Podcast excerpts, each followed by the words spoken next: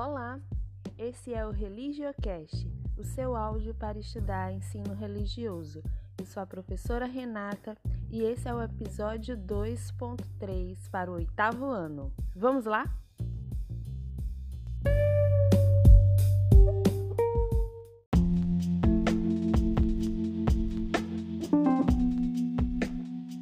Neste episódio, vamos conhecer quatro festas sagradas. A primeira é a festa de Emanjá, a segunda é o Círio de Nazaré, a terceira é a Marcha para Jesus e a quarta é a Hana Matsuri, ou Festival das Flores. A primeira festa, a festa de Emanjá, a gente vai falar mais sobre Emanjá. E Emanjá é a mãe de todos os orixás. Orixás são divindades que representam as forças da natureza, o ar, as águas, a terra e até o fogo. E Emanjá é a rainha das águas salgadas. Ela é protetora da família e do amor. Essa festa teve origem em Salvador, na Bahia, no dia 2 de fevereiro.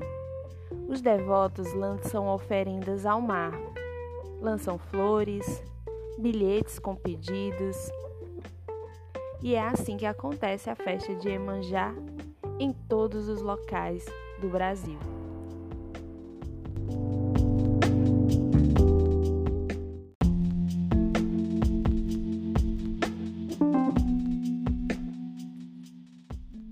E o Círio de Nazaré?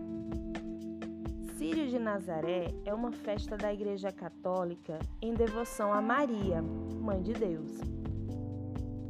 No segundo domingo de outubro, os devotos percorrem as ruas de Belém do Pará em procissão e seguram um pedaço de corda bem grande que fica atrelada à imagem. E o Círio? Cadê a vela que originou essa festa?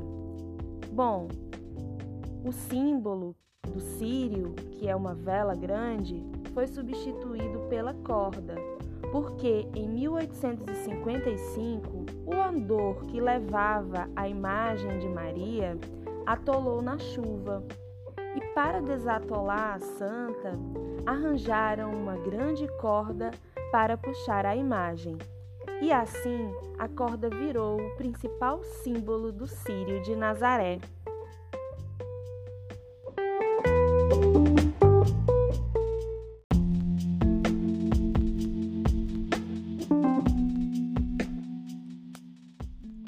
Terceira festa é a Marcha para Jesus.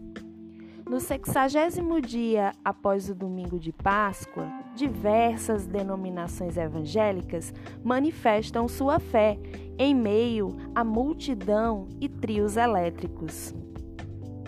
Infelizmente, nesse período de pandemia, essas festas com aglomerações estão proibidas.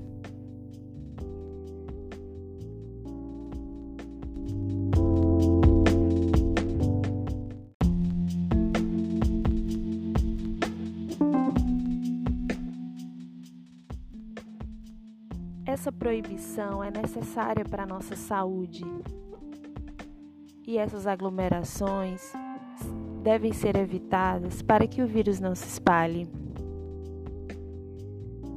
A festa Hana Matsuri, ou Festival das Flores, é uma festa budista, onde se comemora o nascimento do menino Buda. O principal ritual dessa festa é o banho de uma pequena imagem de Buda com chá adocicado. É preciso banhar essa imagem três vezes com o chá. O chá simboliza o néctar, que era o alimento dos deuses. Além disso, caiu o néctar para anunciar o nascimento de Buda, desabrochando as flores nesse dia. Após o banho da imagem, a participação de todos é agraciada com um amuleto, com uma flor em forma de lótus.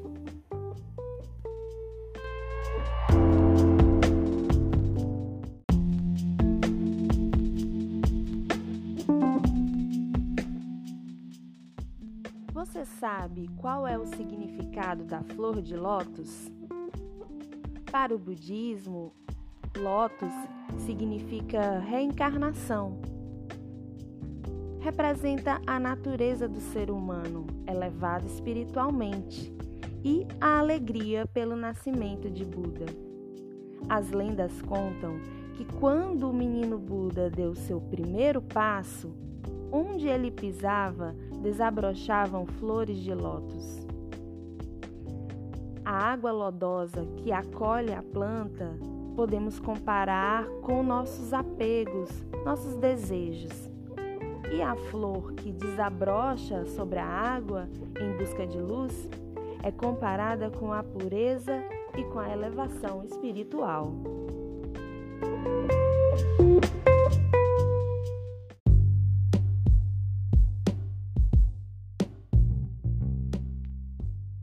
O Religiocast fica por aqui. Até o próximo episódio. Falou!